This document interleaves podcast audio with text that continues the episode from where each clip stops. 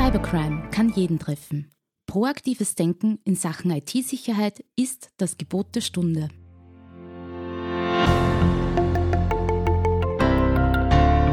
Im Antares Tech Talk, dem Podcast von IT-Profis für IT-Profis, beantworten unsere Experten und Partner die spannendsten Fragen rund um Netzwerk, IT-Sicherheit und Compliance und gewähren echte Insider-Einblicke.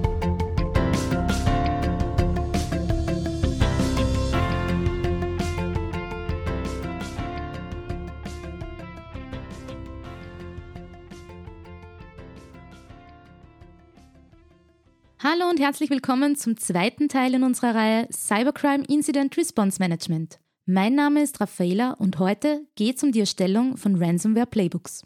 Denn im Falle eines Erpressungstrojaners ist es sehr wichtig, dass ein Unternehmen in der Lage ist, angemessen zu reagieren, zu mobilisieren und zeitnah Gegenmaßnahmen einzuleiten. Dazu darf ich heute mit unserem Security-Experten Bernhard heute Fischer sprechen. Unser Experte.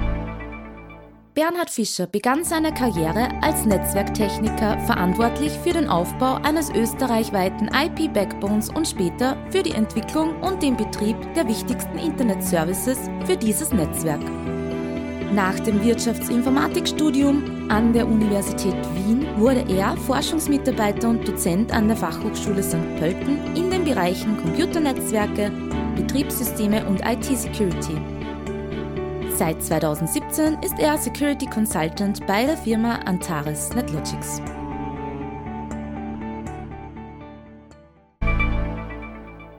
Hallo Bernhard, heute sprechen wir ja über das Thema Ransomware Playbooks und zu Beginn würde ich dich bitten, uns doch kurz zu erklären, was überhaupt ein IT-Playbook ist.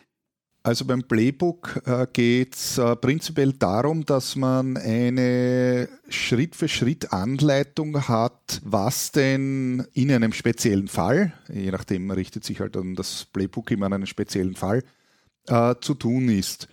Äh, und zwar wirklich auf einem detaillierten, also ausreichend detaillierten Grad, sodass man, ich sag mal, das typische Gesuche, was man dann vielleicht hat, ähm, so welche IP-Adresse hat jetzt der Server und wo ist denn das Passwort danach und, und, und. Also diese typischen Fragen, die im Normalfall äh, egal sind, im Notfall aber dann nicht unnötig Zeit kosten, sondern dass ich eben wirklich eine Schritt-für-Schritt-Anleitung habe, was da rein nach sozusagen tun, äh, zu tun ist, dass ich im Notfall äh, rasch handeln kann und äh, dass ich auch ähm, äh, handeln kann, ohne dass äh, der Experte des Servers jetzt da ist. Der könnte ja auf Urlaub sein oder im Krankenstand oder wie auch immer. Also sozusagen, dass, die, dass ich die, die Arbeitslast einfach auf mehrere Personen in der IT aufteilen kann.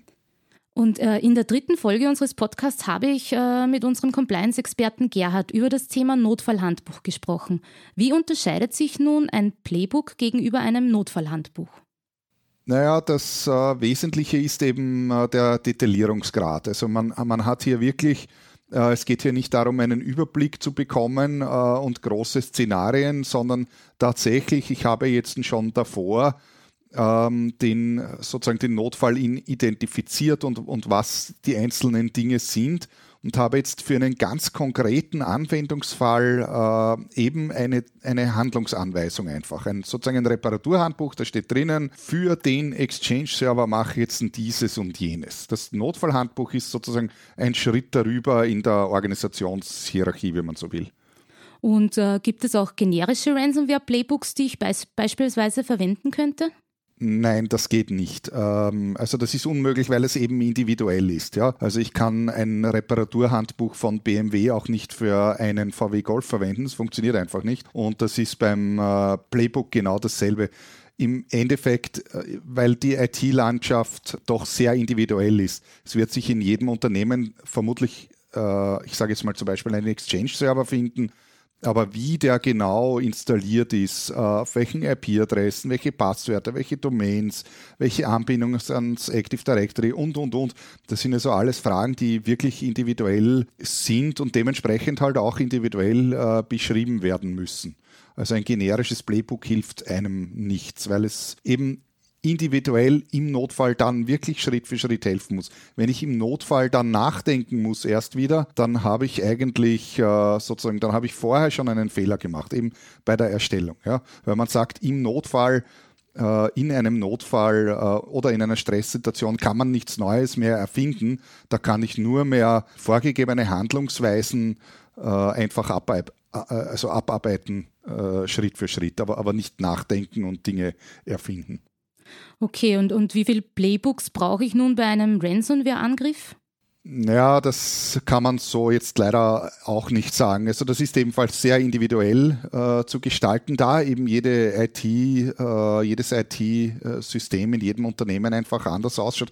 Und das ist etwas, was man eben bei der Erstellung, bei der Erstellung eben des Notfallhandbuchs und dann auch, wenn man eben zu den äh, Playbooks geht, herausfinden soll. Das ist eben der Teil, der bei der Erstellung sozusagen auffällt, wo man sich äh, Gedanken macht, was muss ich eigentlich alles tun, äh, was ist bei mir die kritische Infrastruktur, was, äh, was ist wichtig und muss ich schnell wieder also wiederherstellen und wie, wie genau geht eben dieser Wiederherstellungsprozess. Und auf, auf diese Dinge komme ich bei der Erstellung eben drauf. Also bei der Erstellung des, Not, äh, des Playbooks entdecke ich, wie viele Playbooks ich dann haben werde.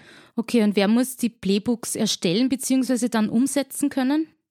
Die Erstellung wird man äh, sinnvollerweise, ich sage mal, jemand machen, der sich auch tatsächlich auskennt. Also sage ich mal, ähm, ich möchte nicht sagen unbedingt der IT-Leiter, das kann sein, muss nicht sein, oder ein IT-Administrator, hängt ein bisschen von der, von der Struktur und von der Größe der IT-Abteilung äh, ab. Aber jemand natürlich, der sich auskennt, der zum einen weiß, wie das geht, zum anderen äh, sollte da auch, ähm, also ich sage mal meistens in der Gruppe sogar, sollten da auch Personen beteiligt sein, die eben auch einen Überblick haben über die, äh, über die gesamte IT-Landschaft, äh, da man sehr viele Abhängigkeiten hat, oft bei den IT-Systemen, dass man draufkommt, okay, das System ist ja nicht nur für sich isoliert ein System, sondern es besteht halt dann eben zum Beispiel beim Exchange eine Querverbindung zum Active Directory oder so, aber das kann bei Systemen halt unterschiedlich sein.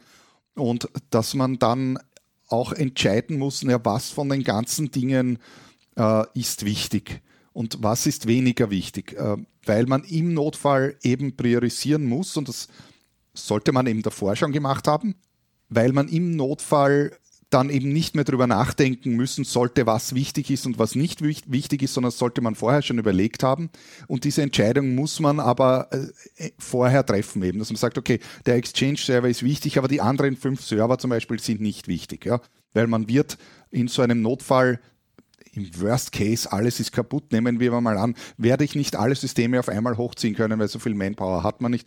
Also trifft man die Entscheidung, okay, ich mache zuerst dieses und dann jenes und dann jenes und, und so weiter System. Und um diese Entscheidung zu treffen, äh, um sozusagen wieder zurückzukommen auf den Anfang, brauche ich eben zum einen Leute, die wissen, wie ich das System herstelle, aber auch Leute, die entscheiden können, welches System ist wichtig und welches ziehen wir vor und welches machen wir nachher. Ja, und um auf die zweite Frage einzugehen, ja, wer muss die Playbooks dann abarbeiten können?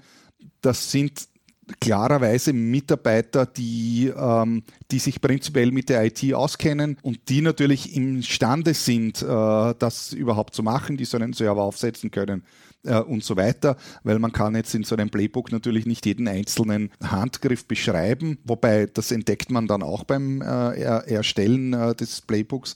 Allerdings sollte es schon so detailliert sein, dass man nicht jetzt unbedingt äh, den studierten IT-Administrator, der schon zehn Jahre Berufserfahrung hat, äh, dafür äh, hernehmen muss, sondern dass das, sage ich einmal, jeder IT-Mitarbeiter machen kann, der sich halbwegs, äh, der halbwegs mit der Materie vertraut ist. So detailliert sollte es eben sein, um eben in der Lage zu sein, äh, die Last verteilen zu können, damit sich der IT-Leiter oder der besonders gute Administrator eben um andere Dinge, komplexere Dinge kümmern kann, also nur das Aufsetzen eines Servers oder vom Backup wiederholen oder wie auch immer.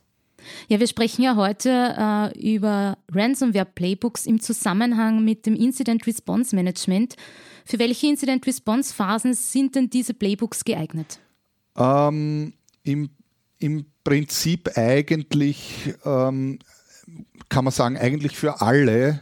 Äh, das muss man sich individuell, muss ich jetzt leider wieder sagen, äh, überlegen und das hängt natürlich jetzt auch äh, vom, äh, also vom Vorfall ab, äh, was denn genau passiert ist. Ähm, wenn ich jetzt hernehme äh, eine DDoS-Attacke, äh, dann wird man ähm, natürlich im, im Falle der Eindämmung hier mal eine Anleitung haben, was tue ich denn in diesem Fall, um sozusagen diese, diesen DDoS-Angriff äh, wegzubekommen. Auf der anderen Seite wird man vielleicht in der Erkennungsphase auch eine Anleitung haben.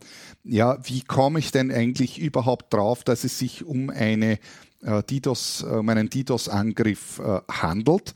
Beziehungsweise das wird man wahrscheinlich noch merken, aber dass ich vielleicht eine, ein Playbook habe, DDoS ist ja nicht DDoS, da gibt es ja verschiedene Möglichkeiten, die sein können. Ja, das ist ja sozusagen eine Überschrift über eine Summe an Angriffen, dass ich sage, okay, äh, wie, wie qualifiziere ich jetzt was für eine Attacke das jetzt denn genau ist, weil dementsprechend kann ich dann verschiedene Handlungen setzen unter Umständen.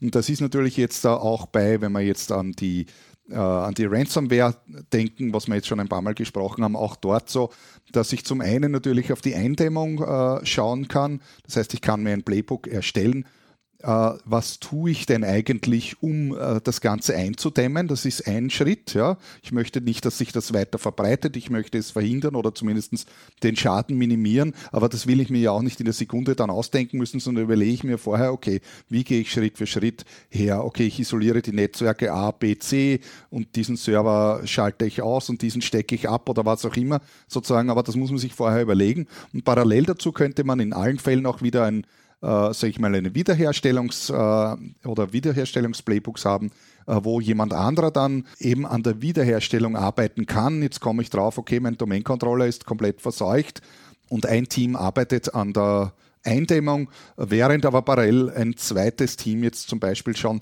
daran arbeitet, eben den Server wiederherzustellen und vom Backup zu holen oder neu aufsetzen oder was auch immer. Und das sind halt dann Entscheidungen, äh, die auch in dem Playbook äh, äh, getroffen werden können unter Umständen. Ja? Dass ich eine Vorgabe habe, okay, kann ich den Verseuchungsgrad sozusagen irgendwie erkennen, dann mache ich B oder kann ich es nicht, dann mache ich Fall C und, und so in diese Richtung, um eben auch die Last der Entscheidung äh, zu nehmen, weil man eben in solchen Extremsituationen oft nicht, ähm, wie soll man sagen, objektiv entscheidungsfähig ist vielleicht. Und was sind generell die wichtigsten Szenarien, die ich neben Ransomware mit Playbooks abdecken sollte? Ich meine, es gibt äh, ein paar klassische Angriffe, vor denen sich äh, viele fürchten, die auch immer wieder vorkommen natürlich. Äh, also das, ich, wir haben es ja jetzt schon ein paar Mal erwähnt, also die Klassiker sind natürlich äh, zum einen äh, Ransomware, äh, was auf jeden Fall eine Katastrophe ist und mit dem man sich auf jeden Fall auseinandersetzen sollte.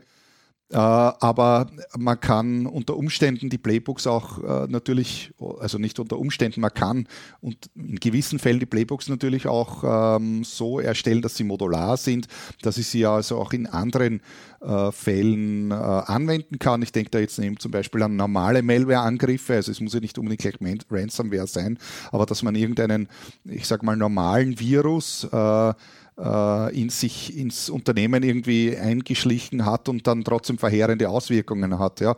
Also es muss ja nicht gleich eine Verschlüsselung sein, ein komplett Stillstand, es können auch andere äh, Viren, das ist auch schon vorgekommen, äh, dass Unternehmen dann maßgebliche Probleme haben, ähm, dass man sozusagen dafür auch was hat. Und äh, konkret muss man sich das aber individuell überlegen, je nachdem, was man für ein Unternehmen ist, sich die Frage stellen, was ist denn die wichtige Infrastruktur, und was kann dort eigentlich sein und dementsprechend auch äh, eben meine Playbooks dann auslege. Ja, es ist ein Unterschied, ob ich einen Produktionsbetrieb habe, äh, der 7 mal 24 äh, Stunden produziert, äh, wird ein, ich mal, anderes, ähm, eine andere Gewichtung haben und andere Playbooks brauchen äh, als ein IT-Unternehmen, das vielleicht ein Rechenzentrum betreibt äh, oder äh, als äh, sonst irgendein ein Dienstleistungsunternehmen äh, im Marketingbereich wird wieder andere äh, Probleme haben, sage ich mal, oder, oder andere Wertigkeiten haben in ihrer IT, wovon eben das Unternehmen wesentlich abhängt. Ja. Ja, vielen Dank, Bernhard. Es war heute wieder sehr interessant. Das war es auch schon wieder für heute. Danke, dass du dir die Zeit genommen hast. Ja, bitte. Wir werden uns aber eh bald wieder hören, denn es gibt ja dann noch einen weiteren Podcast zum Thema Vulnerability Management. Also dann bis zum nächsten Mal. Bis zum nächsten Mal. Und liebe Hörerinnen und Hörer, falls es zum heutigen Thema noch Fragen gibt, dann schreibt uns einfach eine Nachricht an podcast.netlogics.at. Wir freuen uns, wenn ihr auch beim nächsten Mal wieder dabei seid und bis dahin bleibt sicher und bleibt gespannt und nicht vergessen, Cybercrime kann jeden treffen.